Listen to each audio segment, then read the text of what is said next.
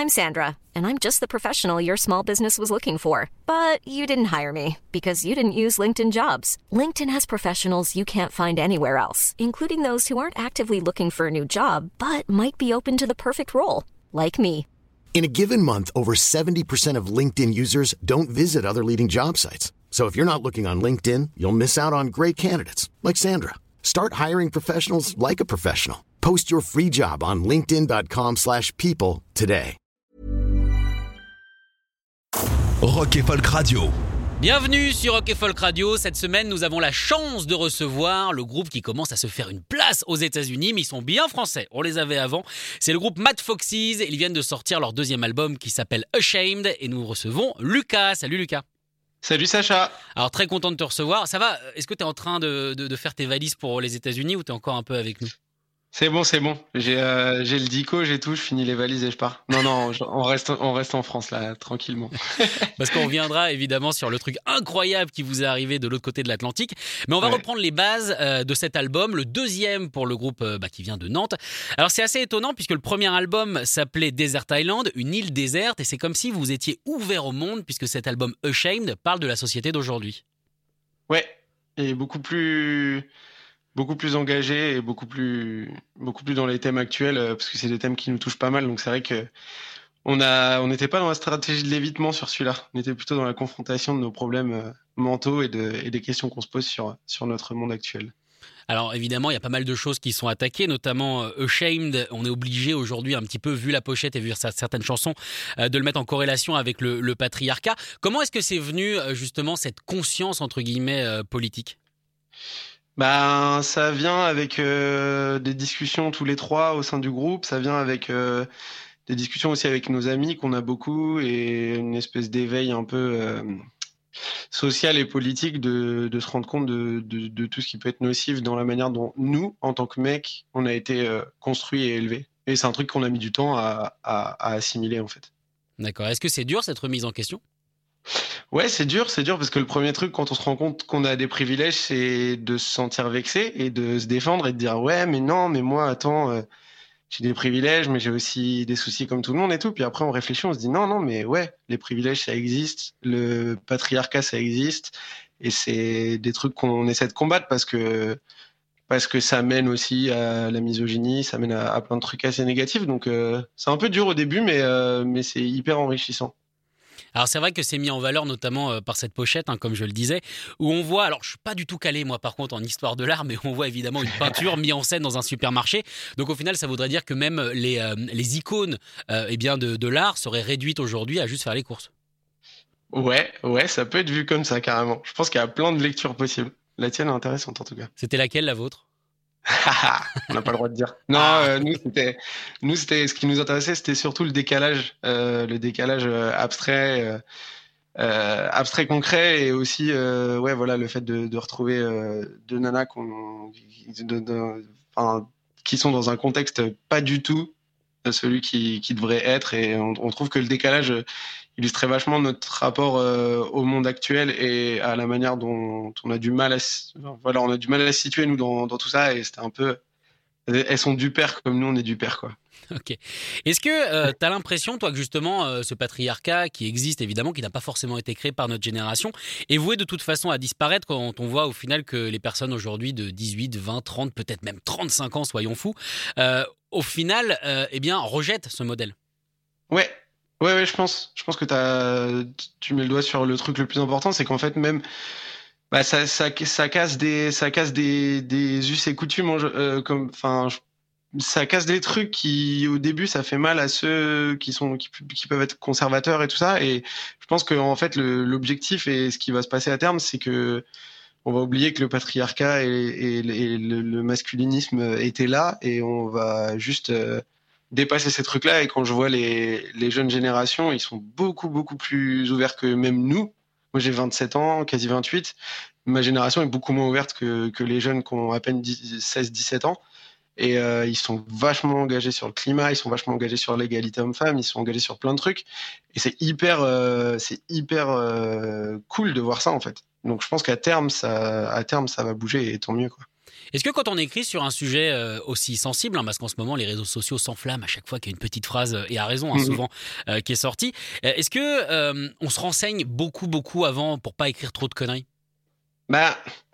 C'est délicat, c'est une question qu'on s'est posée. En fait, ça, ça, renvoie à la question de la légitimité. C'est genre aussi, est-ce que nous, on a notre mot à dire dans tout ça? Euh, ou est-ce que non, puisqu'on est des mecs cis hétéros, euh, qu'on fait partie, on est pile poil euh, au milieu de la cible des gens privilégiés.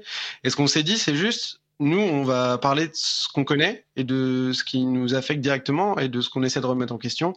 Donc des recherches, on en a fait dans le sens où c'est des sujets qui nous intéressent à titre personnel. Par contre, des recherches en tant que groupe, bah, on s'est juste contenté d'écrire sur des choses qui nous touchaient. Donc je pense qu'on s'est dit la manière la plus simple de le faire, c'est aussi la manière la plus naturelle, quoi. C'est de, de, rester soi-même. Donc il n'y a pas eu d'énorme travail de documentation, juste on, on a voilà écrit sur des sujets qui nous touchaient euh, particulièrement. Alors en tout cas, ça donne un album puissant. Et c'est marrant parce que c'est vrai que la contestation euh, est souvent venue de, la musique hein, dans l'histoire. On pense à Bob Dylan déjà qui parlait d'écologie dans les années 60, les Sex Pistols évidemment en 67, les Riot Girls dans les années 90. Mais j'ai l'impression que ça s'était un petit peu, un petit peu tassé quoi. Est-ce que tu penses que euh, la musique c'est toujours un bon moyen justement de, propager des, des, valeurs ou en tout cas de casser les codes? Ouais, ouais, je suis persuadé que c'est, je suis persuadé que c'est un bon médium pour ça. Je pense que je pense que c'est pas nécessairement sa, son, sa raison de vivre. Par contre, je pense qu'on peut faire de la musique et pas avoir un propos engagé nécessairement. Mais je pense que quand euh, il se présente, c'est une forme de c'est une forme de, haut-parleur euh, euh, hyper puissant et qui peut toucher vachement de gens pour euh, pour défendre des, idéaux.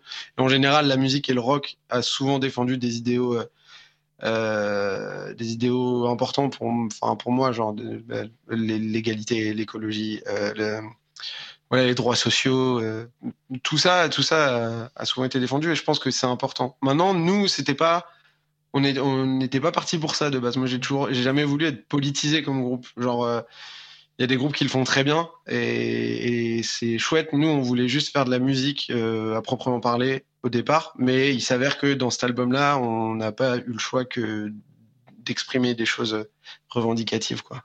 Alors attention, la question à 25 000 euros. Quand on revendique des trucs, en général, on aime bien être compris. Vous êtes un groupe français. Pourquoi, du coup, pas l'avoir fait en, français? C'est plus compliqué. euh, ouais, c'était compliqué. C'était compliqué. Euh, bonne question. Euh, parce qu'on l'a jamais fait déjà. Moi, j'ai grandi avec que des groupes quasi anglo-saxons. J'ai écouté peu de groupes français francophones surtout. même s'il y a eu des groupes qui m'ont marqué, Téléphone, Noir Désir. Plus récemment, il y a des groupes qui cartonnent en chantant en français. Pogo Car Crash Control est un pur exemple de ça. Euh, et j'aime trop ce qu'ils font, mais je trouve que c'est hyper dur à faire. Moi, j'ai jamais réussi. Ça, pour moi, ça donnait un côté trop premier degré euh, aux paroles qu'on écrivait, et c'était peut-être aussi une manière de se masquer un peu que de, chanter en français, euh, en anglais, pardon, et de de, de, que les gens s'attaquent pas directement aux propos des paroles, mais plus à la musique elle-même, encore une fois, et qu'après, s'ils ont envie, ils aillent chercher dans les paroles, quoi. Alors une musique, euh, comme tu le dis, hein, une musique, mais alors exceptionnellement violente, hein, comme tu disais, tu voulais casser les barrières. Je pense que suffit de mettre l'album à fond, il y a deux trois trucs qui pètent quoi. Euh, un album qui se promène. Euh, alors c'est marrant, c'est que du coup on retrouve vos vieilles influences, qui étaient très stoner mine de rien, mélangées aux nouvelles, complètement influencées par des groupes comme Idols par exemple. Est-ce que ça a été dur de mélanger les deux, ou alors ça s'est fait complètement inconsciemment? Ça s'est fait inconsciemment. Ça s'est fait inconsciemment parce que on a on a voilà on a on a nos goûts qui changent comme comme tout un chacun et du coup c'est vrai qu'il y y a des influences très post-punk qui sont venues se mêler à des influences plus anciennes plus euh, heavy stoner comme tu dis très bien euh, par contre euh, ça ça a été plus compliqué à pas assumer mais ça a été plus compliqué à à processer nous après et quand on nous a vite comparé à, à Idols on s'est dit oh là là mais en fait si t'écoutes l'album de A à Z genre pas du tout. Il y a des trucs de Idols dans certaines, dans certains patterns et tout ça, mais on se sentait pas plus proche d'Idols que de Old Witches, que des Beatles, que des Stones. Donc c'était un peu délicat au début cette approche-là. Puis on s'est dit mais c'est aussi des groupes qu'on écoute, donc c'est les gens ils ont besoin de s'identifier à, à, des influences et, et c'est ok parce que ben c'est un groupe qu'on adore. Euh, Idols, Shame, Fontaine's DC, tout ça, on, on kiffe, donc ça fait plaisir d'être assimilé à ces groupes-là. C'est surtout la voix hein, qui rappelle Idols. Tu as une façon justement de la poser qui peut rappeler un peu Joe Talbot, un peu, un peu crié, pas rappé, tu vois, mais euh, pas, pas, forcément de ligne mélodique parfois, c'est juste du cri. Ouais. Bah, plus que sur le premier album, euh, carrément. Euh, ouais, ça c'est un truc que j'ai tiré en effet de, de, de la scène britannique. et aussi de, groupes comme El Demuchis qui, qui, ont une manière de chanter où il n'y a pas beaucoup de tenue de notes, c'est pas hyper c'est pas hyper c'est pas voulu pour être impressionnant c'est juste voulu pour déclarer un message. En effet, c'est ça. Je me suis un peu calmé sur les lignes mélodiques et j'avais envie de, mettre plus de sens euh, que, de, que de mélodie dans le chant. Un comédien, du coup. Exactement, la comédie de l'arte, bien sûr. Ma passion première. Bon, en tout cas, en tout cas, cet album, il est, il est vraiment monstrueux. Hein. Je te disais tout à l'heure, moi, je m'éclate à l'écouter. Euh, alors, comment il a été enregistré? On sait qu'il y a eu le Covid. Est-ce que c'est un album qui fait partie des albums décalés ou alors il devait sortir à ce moment-là de toute façon? Eh ben non, ouais, c'est un album qui faisait pas partie des albums décalés. C'est ça le truc euh, de ouf, c'est qu'on a, on savait qu'on allait s'arrêter au moment du Covid, avant même que le Covid arrive, donc on s'est dit bon, bah de toute façon, on allait s'arrêter pour écrire, donc on va écrire. Et on avait déjà en tête, avant le Covid, une sortie, euh, allez, à deux mois après, parce qu'entre temps, on a trouvé un distributeur, il y a eu des trucs en interne, mais à deux mois après, c'était la sortie qui devait être euh, la sortie officielle, euh, un an et demi en avance déjà, on le savait. Genre, de base, ça devait sortir en mars, et finalement, c'est sorti en avril. Mais on a, mine de rien, beaucoup de chance dans notre malchance de pas, pas avoir pu jouer pendant une année entière, c'est que on a pu prendre le temps d'écrire comme on avait prévu de le faire, on a pu prendre le temps d'enregistrer comme on avait prévu de le faire. Euh, et sans avoir des, bouts de tournée ou des concerts qui viennent s'entrecaler et casser une forme de dynamique. Donc, euh, non, c'était complètement, franchement, c'était exactement ce qu'on voulait faire et, et c'est cool. Donc, t'es quand même pas, pas en train de dire merci le Covid. Je suis clairement pas en train de te dire merci le Covid. Non. non, non, non, ne serait-ce que pour ceux qui étaient partis. Non, mais tu vois, les groupes, les groupes qui avaient une tournée qui partait euh, pile poil quand le Covid est arrivé, c'est l'enfer, quoi. Et même, même nous, on aurait voulu faire des concerts et puis, ben, je pense, euh, voilà, il n'y a, rien de positif dans le Covid. Le seul truc, c'est que dans tout ce malheur-là, en effet, on a réussi à, entre guillemets, passer entre les gouttes au niveau de, au niveau de nos, deadlines et tout ça. Donc, euh, bon, bah, ça, ouais. C'était prévu comme ça, en tout cas. Oui, même comme tu disais, il y a quand même un, mini avantage, c'est que effectivement, comme vous étiez bien concentré sur l'album, même toi euh, qui voulais donner plus de sens à tes textes, c'est vrai que quand tu t'es baldingué à droite à gauche, t'as pas forcément le temps de réfléchir, même si on sait que la vie de musicien elle fait quand mm. même de longues pauses euh, où il se passe pas grand chose à attendre des trucs. Là, ça, ça t'a peut-être permis justement de développer un petit peu plus en profondeur tous ces thèmes que tu voulais aborder. Ouais, grave, grave. Je suis persuadé, je suis persuadé que que la musique elle se crée de manière plus forte quand on se fait chier en général et souvent euh, les souvent les, les, les, nanas ou les mecs qui, qui, découvrent une passion pour la musique, à la base, ça part de, soit de l'ennui, soit de soit d'une flamme vraiment liée à... Mais je trouve que l'ennui, c'est un bon moyen de créer. Et là, ça a vraiment été ça. quoi. C'est-à-dire qu'on n'avait rien d'autre à faire que de créer. Et on l'a fait. Et ça nous a permis de mettre beaucoup de sens dans tout ce qu'on faisait, de se voir très souvent avec les gars. Et, euh, et moi, de prendre le temps d'écrire des textes qui me paraissaient forts et à propos par rapport à la situation actuelle et à nos vies à nous. Alors raconte-nous un petit peu les, secrets. Quel est le secret de, cette puissance qu'on a quand même, mine de rien, euh, assez rarement en France. Hein. Il y en a beaucoup qui ont essayé, mais il y a toujours, je trouve, des, petits trucs à redire. Vous, votre son, il est rond, il est puissant. Euh, vous l'avez autoproduit, vous êtes allé chercher quelqu'un? Alors merci à fond, ça fait trop plaisir. Et euh, en l'occurrence, on n'y est pour rien parce que c'est Christophe qui est le gars qui a, qui a enregistré le premier album, qui a aussi enregistré le deuxième et qui a, qui a des compétences de ouf et qui nous connaît de mieux en mieux.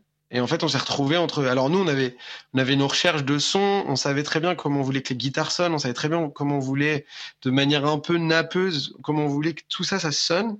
Par contre, lui, il est arrivé, il nous a dit, ok, moi je pense que vous avez raison, c'est comme ça que vous voulez sonner. C'est comme ça qu'on va vous faire sonner, et à mon avis, c'est comme ça qu'on va y arriver. Et lui, tout le comment passer des idées et des concepts à le mettre en pratique avec des pédales différentes, avec des amplis différents, avec des trucs et tout. Tout ça, c'est Christophe qui a, qui a géré ça. Et je trouve que ce qui est cool, c'est que ça donne un album avec du recul qui est à la fois hyper varié, en même temps hyper cohérent pour moi de A à Z parce que dans la prod, il, a fait un travail de fou de réussir à, à ce que tout s'entremêle de manière euh, harmonieuse et je trouve ça assez dingue ce qu'il a fait. Ah bah, je suis totalement d'accord, on s'ennuie pas une seconde euh, sur cet album. Et on sait qu'en ce moment, les gens s'ennuient vite hein, des, choses, hein, la fameuse génération zapping. Euh, vous, votre album, il donne envie d'être écouté. Et écouté notamment par des gens, alors ça y est, on y vient évidemment aux États-Unis, par des mecs comme Jimmy Fallon. Alors moi, je t'avoue que quand j'ai vu la vidéo euh, sur Facebook, au début, j'ai cliqué parce que voilà, je me suis dit, attends, qu'est-ce que c'est que ce truc? Et au début, je me suis dit, ma première réaction, c'est putain, il est bien fait ce deepfake. Je te jure, j'arrivais pas à croire que, que, Fallon. En plus, tu sais quoi En plus, je me disais, par contre, la main, elle est pas bien faite. On voit qu'il tient pas le vinyle. Je me suis vraiment dit ça. tu vois, je me suis dit, c'est pas possible. Et ensuite, j'ai regardé. Je fais, attends, c'est la chaîne officielle et tout. C'est quoi ce bordel? Et c'est là que j'ai compris. mais c'est trop marrant que tu dis ça parce que t'es pas le seul à nous l'avoir dit et surtout la manière dont on l'a sorti c'était pas voulu mais genre la, le screenshot de Fallon avec le vinyle dans les mains il y a plein de gens qui nous ont envoyé des messages en mode non mais les gars euh, enfin cool le fake et cool l'album mais mais vos gueules quoi. Et, euh, et du coup nous, on, leur a dit bah non mais cliquez sur le lien il n'y a pas de problème euh, c'est nous non plus on n'y croit pas mais c'est la vraie vérité tu vois. Et ouais, ouais c'est c'est assez dingo. Ah non, mais c'est assez fou. Alors, comment, comment ça s'est passé du coup Vous l'avez su avant ou alors vous l'avez découvert comme tout le monde? De passer sur Fallon? Oui, comment, comment ça s'est fait déjà? Il raconte qu'il vous a vu euh. chez KIXP. Comment vous êtes arrivé déjà de l'autre côté de l'Atlantique? Bah en fait ça a été un jeu à deux trois poignées de main hein, très simple, enfin un poignée de main virtuel. C'est genre notre attachée de presse, elle s'appelle Kat, elle fait un travail de ouf. Elle envoie notre CD à un contact qu'elle a chez KIXP euh, qui s'appelle Jim, qui lui-même vient pour les trans musicales, qui avait notamment euh, chapeauté toute la session live de Slift euh, quand il savait jouer pour les trans, incroyable groupe d'ailleurs au passage. Et, euh, et donc, donc, elle connaît ce gars-là, ils s'étaient rencontrés, elle leur envoie l'album, elle envoie l'album à ce mec-là, il kiffe, il, il accroche à fond, et à tel point qu'il nous fait passer euh, tous les jours sur KXP. Genre, nous, on regardait vite fait sur Twitter, en fait, une fois, on a capté que, on est passé sur KXP ce matin, trop bien, merci la vie, au revoir. Et le lendemain, on fait, mais on est encore passé, et encore d'autres morceaux, et tout ça. Et en fait, on passe tous les jours sur KXP depuis euh, la sortie de l'album. Et Jimmy Fallon écoute KXP euh, de manière extrêmement régulière, a priori. Et du coup, il a entendu le morceau, Crystal Glass, il, a kiffé, il a chasamé, et il est tombé sur notre groupe. Et nous, on a reçu un message de la prod NBC, donc euh, Julie, qui était à la prod chez, chez Fallon, justement, qui nous demande si on serait OK pour faire une, un vidéotape quoi, de, de Crystal Glass. Et on a dit non. vous pouvez pas nous acheter. Vous pouvez pas nous acheter. c'est ça, c'est mort. Non, mais évidemment, on était fou, fou, fou. Mais, euh, mais voilà, le truc, c'est vraiment notre attaché de presse KIXP. KIXP diffuse aux US. Fallon écoute KIXP et Fallon euh, aime le groupe et décide de nous contacter. C'est excellent parce que moi je suis assez régulier de Fallon puisque j'ai la chance d'avoir Canal+. Mmh. Et c'est vrai qu'ils reçoivent, enfin c'est rare qu'ils reçoivent des, des, groupes, on va dire en développement entre guillemets. En général, c'est quand même des pointures. Ou alors nous on les connaît pas parce que c'est surtout des, des, des, gars des États-Unis, tu vois la country et tout. Mais c'est vrai que recevoir un groupe entre guillemets qui en est à son deuxième album en France, je crois que vous êtes les premiers. Hein. Ouais, je crois. Hein. De toute façon, je crois qu'en musique, il y a eu Christine and the Queens, il y a eu Philippe Catherine, il y a eu. ouais, je peux t'annoncer qu'ils ont rien compris. Ils ont rien compris quand ils ont vu Philippe Catherine, les Américains. Ah ouais, tu m'étonnes, tu m'étonnes. bah, c'est un génie, hein, mais. Mais déjà qu'en France, des fois, il est, il est mal compris. Alors, putain, ils ont dû, ils ont dû halluciner. Ouais, ouais. Mais non, c'est vrai que c'est vrai que c'est nimp. T'as raison. Quand tu regardes les vidéos qui passent sur la chaîne de Jimmy Fallon, notamment sa chaîne YouTube, c'est de la country à fond. D'ailleurs, c'est un, c'est un genre où nous on n'est pas du tout initié j'ai l'impression. Genre des fois je vois passer des vidéos je fais oh, c'est quoi ce délire avec les grands chapeaux de cow-boy et tout et... ok. Et après t'as as des trucs très euh, pour le coup très actuels genre un peu pop urbaine et tout ça.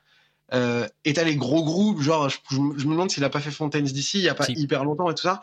Mais en effet nous on est arrivé on s'est dit mais, mais qu'est-ce qu'on fait là? Bah en fait on était trop contents hein, mais genre euh, c'est un truc de fou quoi. Tu m'aurais dit on fait KXP session live ou des trucs comme ça, je t'aurais dit ouais, on est dans dans dans dans, dans la niche de, de ce qu'on fait à peu près, enfin voilà. Mais là Jimmy Fallon, c'était complètement complètement impensable. Ah tu m'étonnes. Et du coup, tu sens que ça a débloqué des, des choses pour vous? Peut-être que du coup, vous, euh, je je vais ressortir le slogan du PSG, mais vous avez l'impression que vous rêvez plus grand? euh, on rêve plus grand, ouais. Non, je sais pas si on rêve plus grand, mais on.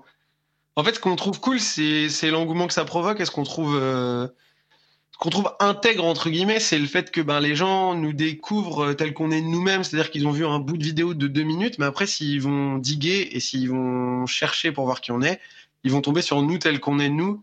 Du coup, en effet, il y a beaucoup de gens qui, qui sont abonnés à, nos réseaux, qui ont, regardé la vidéo et tout. Mais on, on s'est dit, bah, finalement, nous, on reste nous-mêmes et si c'est diffusé à énormément de gens, bah, c'est OK, c'est cool. Il y aura peut-être des gens qui kifferont pas, mais, mais, euh, mais nous, on trouvait ça trop bien. Après, ouais, forcément, on sent qu'il y a des dates qui commencent à tomber qui tombaient pas avant parce que bah, les gens, ça les intrigue de, de, de, de, enfin, t'es intrigué par le truc qu'on passe chez un, chez quelque chose d'aussi énorme, et après ils vont écouter, probablement qu'ils écoutent, et probablement qu'ils n'ont pas eu le temps d'écouter avant parce qu'ils étaient occupés par plein de trucs, c'est normal, tu vois. Et, euh, et, on se retrouve en effet à, en tout cas, à, à sentir l'engouement euh, assez intense que ça provoque. Ça, c'est clair. Eh ben, en tout cas, ça fait plaisir. En tout cas, on vous souhaite bonne chance, évidemment. Euh, on espère que vous allez quand même rester en France, même si en ce moment, on peut pas voyager. Hein, c'est quand même le bol. Euh... Ouais, on reste, t'inquiète. Et du coup, alors, il y a déjà des, euh, des, des, idées pour, pour le live? Comment ça s'imbrique tout ça? Parce que j'imagine que vous n'allez pas pouvoir avoir toutes les pédales et tous les amplis que vous avez eu pour l'enregistrement.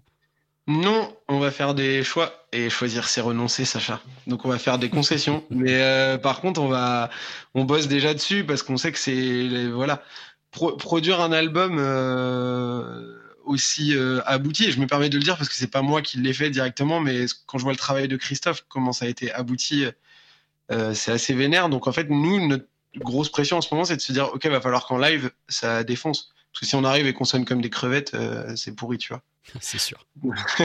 donc, euh, donc là, on bosse là-dessus, on bosse, euh, on bosse beaucoup tous les, tous les trois, tous les quatre avec notre ingé son, Paul aussi. On fait des résidences, on, on, met tout en place pour, pour que les gens puissent kiffer le plus possible quand ils vont nous voir en concert. Et eh ben, en espérant que ça reparte le plus vite possible. Merci beaucoup, Lucas. Merci à toi, Sacha. Salut. Écoutez tous les podcasts de Rock Folk Radio sur le site rockandfolk.com et sur l'application mobile. Small details are big surfaces. Tight corners are odd shapes. Flat, rounded, textured, or tall. Whatever your next project, there's a spray paint pattern that's just right. Because Rust new Custom Spray 5 in 1 gives you control with five different spray patterns. So you can tackle nooks, crannies, edges, and curves without worrying about drips, runs, uneven coverage, or anything else. Custom Spray 5 in 1 only from Rust-Oleum.